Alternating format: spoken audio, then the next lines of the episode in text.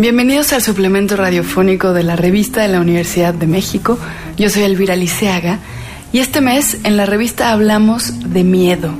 Y para hablar de miedo desde un ángulo conocido, pero a la vez no tan conocido o del que no hablamos suficiente, trajimos a Emanuela Borsachielo a esta cabina de radio, que es la segunda vez que nos acompaña. Hola Emma, ¿cómo estás? Hola, mucho gusto. Bien, gracias. Oye, cuéntanos un poquito qué haces. Eh, yo soy investigadora académica y me dedico a investigar sobre todo eh, la violencia feminicida, pero lo que me interesa es entender los motivos del por qué las violencias se producen y reproducen en un territorio determinado. ¿Cómo es tu trabajo con víctimas? No hay una definición que puedo dar. Es un trabajo muy doloroso, pero también es un trabajo muy alegre. Y puede parecer una paradoja, pero es junto una cosa que es llanto y risas, porque te enseña la belleza profunda de las personas que quieren luchar y estar vivas con un dolor profundo en el corazón y que logran hacerlo.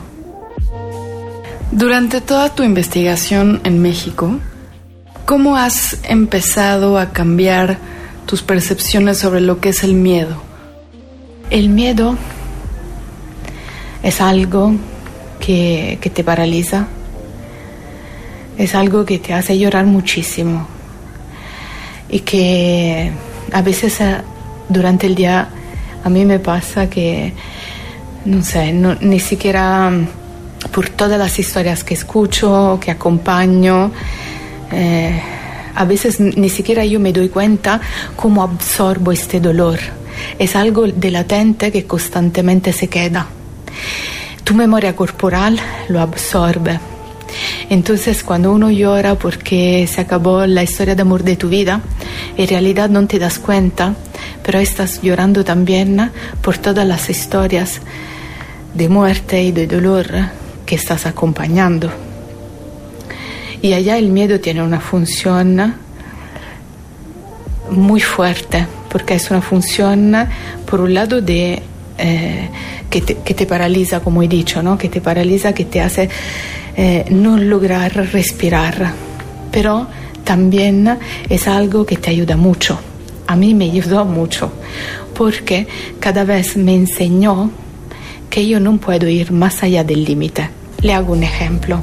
Estaba investigando en Irapuato, que es un lugar que se encuentra, un pueblo que se encuentra en eh, Guanajuato y es muy famoso por las fresas, entonces algo de muy dulce. Pero este lugar es, tiene adentro de su tierra algo de muy amargo porque por allá pasa un tren que es muy parecido a lo que en nuestro imaginario es la bestia, donde hay un tráfico de órganos y de seres humanos horribles. Yo descubrí que mucho más allá del tráfico de órganos y de trata estaba pasando algo más en este tren y que, que quería subirme al tren. Porque cuando tú estás en una investigación y estás allá intentando descubrir del por qué está pasando lo que está pasando, eh, es como si cada vez no te das cuenta del límite que tiene tu cuerpo, ¿no? Y de repente tuve un miedo increíble gracias a un campesino, un campesino que siempre salía sobre, desde cuando era pequeño, salía sub eh, en el tren para irse a comercializar fresa desde Irapuato a otros pueblos cercanos, bajó del tren casi corriendo, me paró y me dijo, tienes que tener miedo. El tienes que tener miedo era algo para protegerme. El miedo protege, no solo paraliza, porque era como si me estaba diciendo, aquí está pasando algo donde tú es mejor que no estás porque te vas a superar. Y no te puedes enfrentar ahora a eso. Entonces, el respecto del límite, ¿no? Porque si uno que toda la vida lo hace decide de repente de no hacerlo, es que algo más está pasando. Ahora, es interesante que hables del miedo como algo que también protege y que también es un efecto de conciencia y de sensibilización que tiene que ver con ciertos progresos, ¿no? individuales y colectivos. ¿Qué me dices, por ejemplo, del miedo con el cual a través de la muerte de una persona, de una mujer asesinada, el resto de las mujeres, ese miedo que funciona como una herramienta también de control, de aterrorizar, cada vez, por ejemplo, que leemos que una mujer es víctima de feminicidio, nos aterrorizan. Claro, y en esos años eh, fue muy duro seguir tomando el metro, fue muy duro seguir viajando como mujeres libres en este país. Cuando yo llegué por la primera vez en México era el 2006 y yo podía irme tranquilamente tomando el camión desde Ciudad de México a Chiapas, desde Ciudad de México a Veracruz. Una cosa que hoy en día no haría más y no porque conozco mejor el territorio, no, simplemente porque el territorio cambió y dramáticamente. Nos aterriza y nos paraliza, pero cada vez que está alguien que viene con nosotras, seguimos caminando. Cada vez que no podemos pagar un Uber o un taxi para volver a casa, tenemos que desafiar el miedo y vemos que tenemos que conquistar nuestros pequeños gestos de la vida cotidiana y no tenemos que pararnos en respecto del miedo. El miedo está porque claramente tú caminas en el, metro, por ejemplo, en esta Ciudad de México y siempre tienes que tener un ojo adelante y un ojo atrás, constantemente. Yo tomo el metro, además a la a medianoche o a las 10 de la noche, porque para mí es un acto político del cuerpo, porque se tiene que tomar, porque si cada vez nosotras tomamos un Uber o un taxi, estamos privatizando nuestra seguridad y estamos no pidiendo más al Estado. Y no tenemos que hacerlo.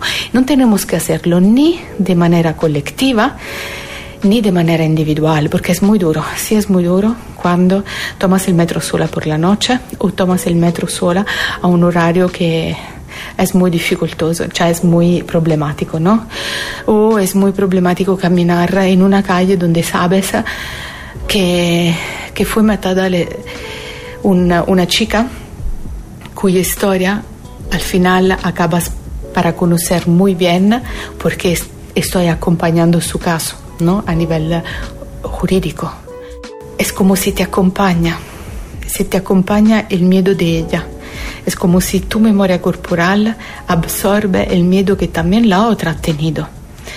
El problema es cómo vivir de manera colectiva el miedo aunque cuando tú estás caminando sola y no llenarte solo de muerte y de parálisis. Es una pregunta a la que yo no tengo respuesta, pero sí es una pregunta que tenemos que poner con punto de pregunta y no con punto y basta.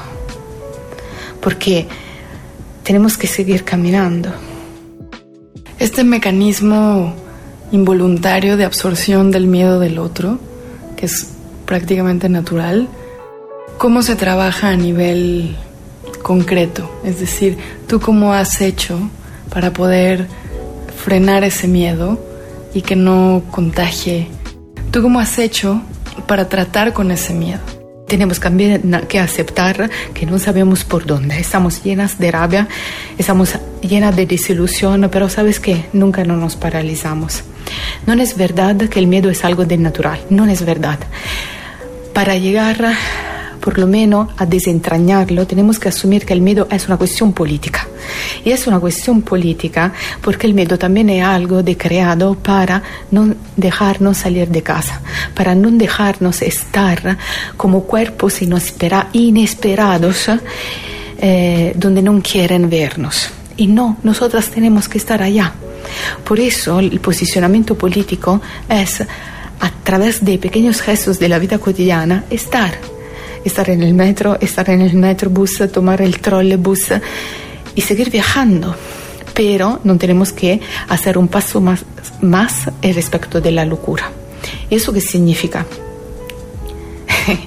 que claramente vivimos en un país donde también eh, mi vecina de casa eh, sufre violencia sexual. Entonces, ¿qué hacer con eso? Porque cuando caminamos por la calle, sí por un hombre el miedo es diferente, porque cuando está atacado, un hombre tiene miedo de ser golpeado o tiene miedo que le roban dinero o su pertenencia. Nosotras como mujer, desde nuestros cuerpos, inmediatamente pensamos a la violencia sexual, pero de inmediato, porque la violencia sexual, la violencia más extrema que podemos vivir antes de la violencia más extrema que es el feminicidio y es desgastante porque es como si nos matan aún siendo vivas. Con este miedo es súper difícil seguir caminando, pero allá, ¿qué hacemos? Poco a poco desentrañar todo el aspecto político de eso, eso sí, porque seguir caminando es una cuestión política seguir posicionando cuerpos inesperados, que yo entiendo por cuerpos inesperados, ¿no? Cuando tú ves a una mujer a la medianoche en un, eh, en un metro es un cuerpo inesperado, pero eso te provoca una revolución cotidiana de la existencia y es muy pacífica como revolución, ¿no? Y, también te provoca un modo diferente de vivir la ciudad. Y siempre el feminismo dice, una ciudad segura para las mujeres es una ciudad segura para todos y todas. Eso es una perspectiva diferente. Claramente estamos enojadas, estamos con mucha desilusión, pero a mí lo que me da más miedo en este momento es que no tenemos un proyecto político común de amplio respiro. ¿Cuál podría ser un proyecto político común, verdaderamente común? Partir de las pequeñas cosas, en el sentido que no queremos grandes planes de emergencia. ya la hemos vivido en México desde hace 30 años, los grandes planes de emergencia. Tenemos que tener solo dos objetivos comunes, prácticos, diciendo si tiene que ser así. No es más eh, viable pensar tenemos que luchar en contra de la violencia sexual. No es más viable. Tenemos que exigir y plantear desde nosotras un proyecto en contra de la violencia sexual y proponerlo, porque si no, desde arriba nos bajan siempre proyectos desde gente que no toma el metro, que no tiene miedo que lo tiene pero desde otros lugares, ¿no? Yo no puedo, no, no, no, no quiero ponerme nunca en, el, en, los zapatos de otras, porque las mujeres de Polanco, así como las mujeres de Izapalapa, hoy en día tienen miedo. Y eso es la cosa más horrible, porque nadie más está al seguro. Pero en esta comunidad de miedos también tenemos que traer una gran enseñanza, ¿no? Tenemos que ver la otra no siempre como alguien, como alguien de diferente. Tenemos que descubrir por qué tiene miedo la otra. Porque cuando yo me fui en Iztapalapa, ellas eh, tenían miedo de la violencia comunitaria, ¿no? Eh, cuando me fui en Álvaro Obregón tenía miedo de la violencia familiar y cuando me fui en Polanco, las mujeres de Polanco tienen mucho miedo, solo que no denuncian. ¿Y sabes por qué no denuncian? Porque cuando van al Ministerio Público, allá muchas veces se pueden encontrar el amigo de su marido o el amigo de su tío, de su padre, porque claro, el nivel social es otro. Entonces allá es como no ver siempre la otra como súper diferente de ti. Emma, muchas gracias. Llegamos al fin del programa. Para leer más sobre miedo les quiero recomendar los artículos Aporofobia y Plutofilia de Alejandra Haas y Apuntes sobre la tropa y el miedo de Daniel Arrea y Pablo Ferri. Ambos artículos se encuentran en el número de este mes de la revista de la Universidad de México. Pueden encontrarla en línea en www.revistadelauniversidad.mx. En Facebook y en Twitter nos encuentran como arroba revista-unam y para quejas y sugerencias sobre este programa nos encuentran en arroba shubidubi. Gracias a Yael Vais, gracias a Miguel Alvarado, yo soy Elvis Liceaga. Hasta pronto. Este programa es una coproducción de la revista de la Universidad de México y Radio UNAM.